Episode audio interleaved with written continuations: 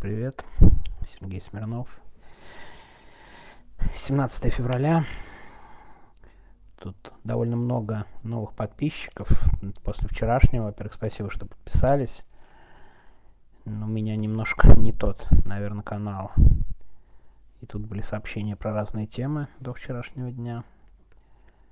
Ну, я, конечно, не могу ни о чем другом пока говорить, кроме Алексея Навального и его убийства. Начну с, с, да, вот с отзывов. Большое спасибо, очень много отзывов.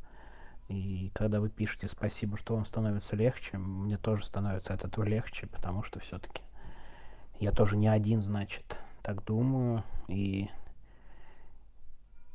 так пытаюсь сформулировать, хотя, знаете, я уверен, что я через месяц, через два, когда послушаю все эти сообщения, простите, послушаю все эти сообщения, это будет очень плохо сформулировано, может, даже и не буду переслушивать.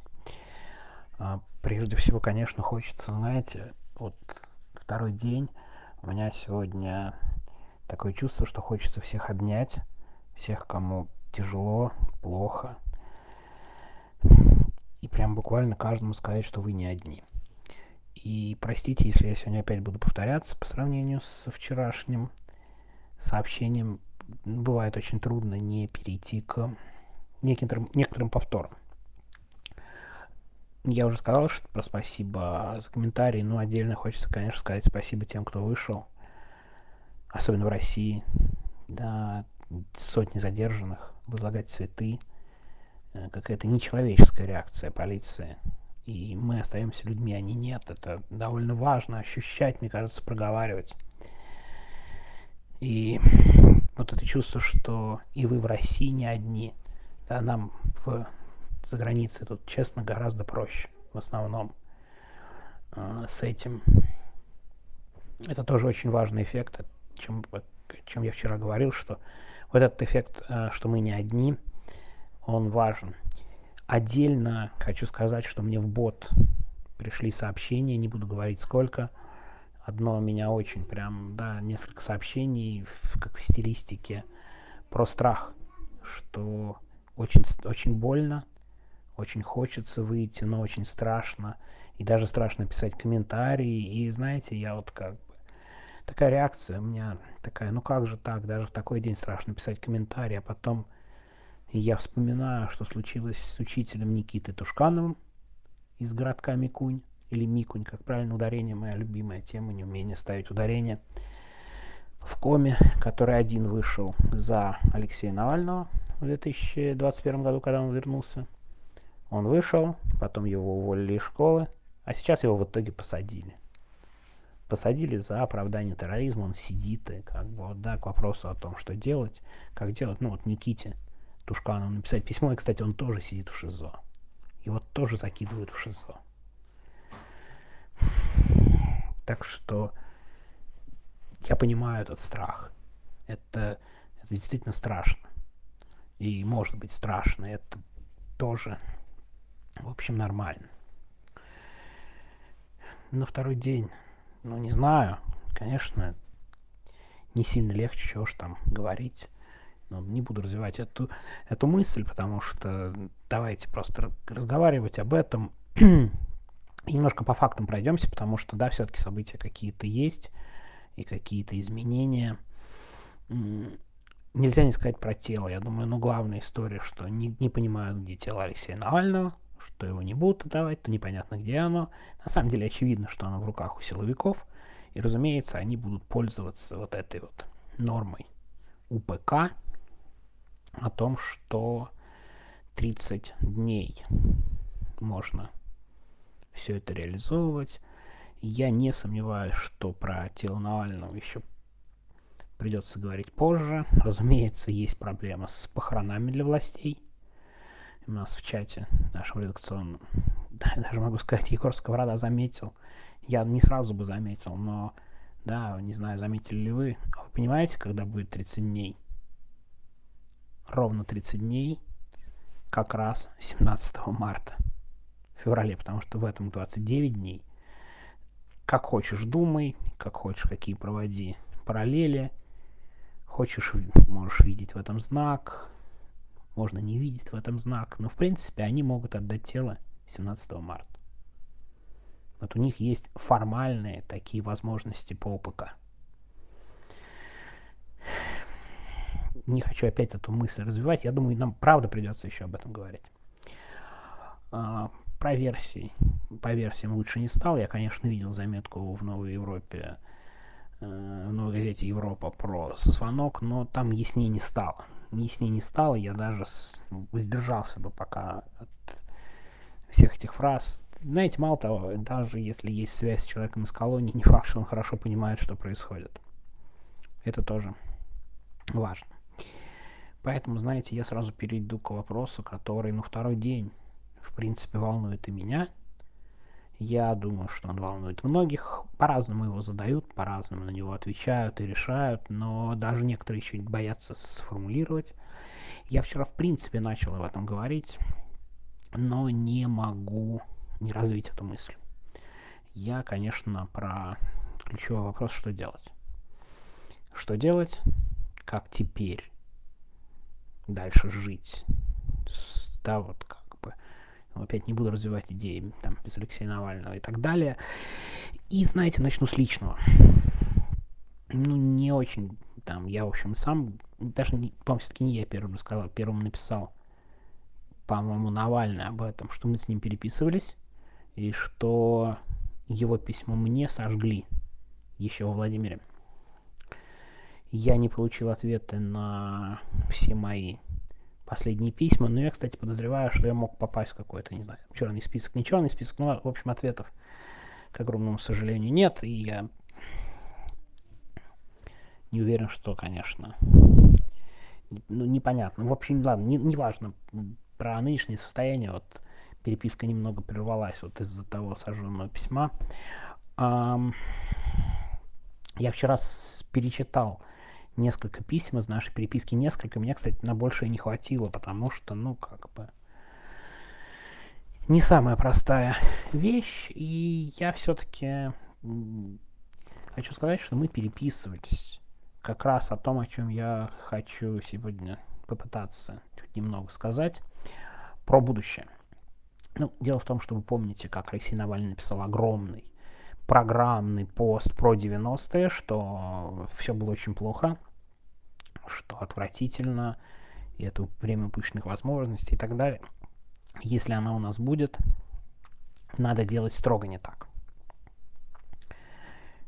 я ему написал, что, типа, очень крутой пост, он мне ответил, о, как, типа, хорошо, ну, как-то вот так, и я такой, ну, и я в письме написал, что, конечно, после такого поста, ну, просто не может не быть поста о будущем.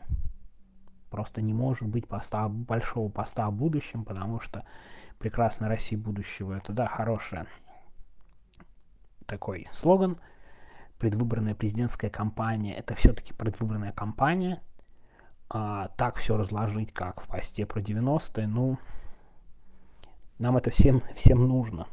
К сожалению, да, вот этого поста мы так и не дождались. И Навальный ответил, да, да, конечно, много об этом думаю, в том числе книги читаю, именно об этом. И тоже его волновало это будущее, как и нас сейчас всех волнует. То есть, видите, у нас повестка остается прежней. И я уверен, что вы за эти два дня прочитали все слова Алексея Навального, его твиты, его ответы на вопросы. И, конечно, ключевая его мысль, что надо дальше бороться. И опять же, абсолютно правильно сформулировала Маша Певчик сейчас о том, что мы пока не знаем, но мы придумаем. Я бы, кстати, сказал, конечно, постараемся придумать, чтобы это было нормально и там важно, и как бы но даже некоторые контуры уже примерно понятны, которые нам уже надо сейчас с этим жить, к этому привыкать и понимать, что ну вот это будущая реальность, которая в том числе зависит от нас. Первое. В любом случае от нас потребуются какие-то действия. Главный такой принцип, что вот есть придет Алексей Навальный, он расскажет, он объяснит, в какую сторону, напишет 20 постов, расскажет о тактике, о голосовании и так далее. Такого больше у нас не будет. Все эти вопросы придется решать совместно, в том числе проявляя инициативу. И вообще вот этот принцип, что мы сидим, ждем, конечно же, это, это не будет больше работать. Я уже молчу про ситуацию, когда мы начинаем винить вокруг всех, что что-то не так, при этом ничего не делая. Это отдельная тема, я как-нибудь ее тоже постараюсь раскрыть, но это безусловно так. Так что действие становится довольно важным, и тут надо понимать, что нас ждут очень тяжелые условия. Потому что сейчас неизбежен будет, конечно, я абсолютно, к сожалению, в этом уверен, там, длинные тяжелые времена, президентские выборы Путина, его оглушительная победа, бесперспективность, продолжение наступления, полное закручивание гаек внутри страны, оно продолжится. То есть в этом нет никаких сомнений. То есть месяцы, годы в этом придется жить, и нам будет казаться, что нет никакой надежды. И на фоне всего этого какие-то люди будут уставать, уходить в свою личную жизнь, уходить в эмиграцию, какие-то ваши знакомые будут говорить, не надо нам, это политика, вот это все. Да, это точно не то.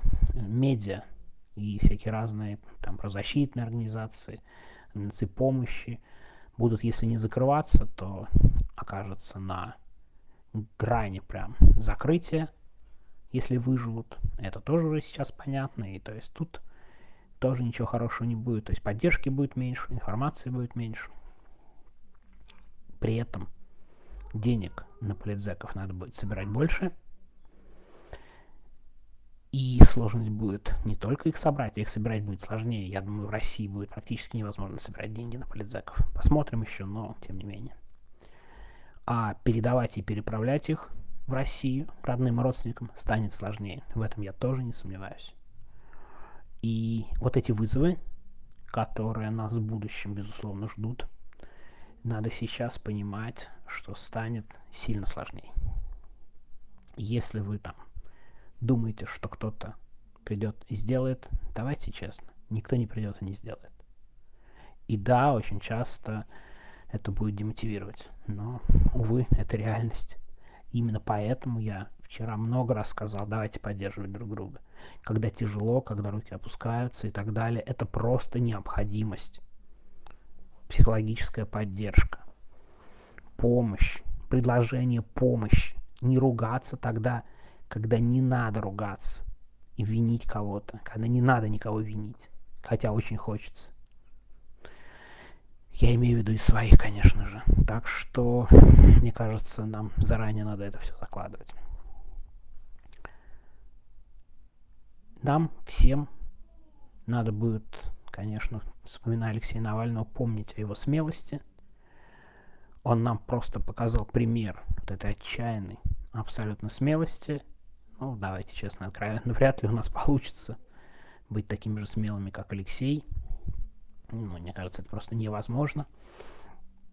Но надо об этом помнить. И в силу своей смелости – стараться держаться и вместе, и помогать тем, кому сложнее. Сразу хочу сказать, вряд ли у нас получится идеально. То есть вот так как задуман, так как я сейчас сказал, там, рисовал большую длинную картину, сейчас мне еще скажете, а ты ничего конкретного не предлагаешь. Ну, потому что, знаете, у меня нет плана. Что сделать, чтобы этот проклятый режим вот прям взял и рухнул четкого плана нет. Скажу честно, я не уверен, что вообще мы сейчас его можем сформулировать. При всех надеждах, таких очень, таких, знаете, вот выборы, пойдем поголосуем, он не рухнет, он, вы посмотрите на них. Они убили лидера оппозиции. И сидит он, ухмыляется на этой встрече, понимаете? Ну как можно за 15 минут, придя поставить галочку в бюллетень, сменить этот режим? Давайте честно, нельзя. И пока мы вообще не можем сформулировать, что и как его менять. Но надо, конечно, проявлять эмпатию к своим, помогать, поддерживать, ну и пытаться наносить этому режиму какой-то ущерб. Какой? Трудно мне сейчас сказать сходу, да? Я уверен, что появятся у нас возможности и станет понятно, что и как стараться делать, и будем мы это прикладывать, возможно, не идеально, но очень, правда, многое зависит от нас. Надо, я буду часто, наверное, в ближайшее время это повторять, давайте надеяться прежде всего на себя и помогать себе самим. Все, ну, как, как можем, как говорится. Вот. На этом сегодня, наверное, у меня все. Спасибо еще раз за очень хорошие слова. Вчера, привет всем подписавшимся с таким чудовищным событием. Я, знаете, не очень рад, мягко говоря, всему этому, но... И давайте разговаривать. Я, как и обещал, продолжу. И попытаюсь с каждым днем лучше формулировать. Надеюсь, это у меня получится. И, конечно, следующие сообщения вряд ли будут, да, вот такими, слишком размытыми и философскими. Скорее, у меня все-таки канал про события дня, но пока именно так. И, конечно, отдельно поражает стойкость сотрудников ФБК, ребят из ФБК, семьи. Я не представляю, чего это им стоит. И их тоже хочется обнять отдельно, как и всех. И кто выходил, и кто писал добрые слова и кто нас всех тут поддерживал. Ладно, сегодня все. Давайте. Надеюсь, до завтра. Всего доброго. Пока.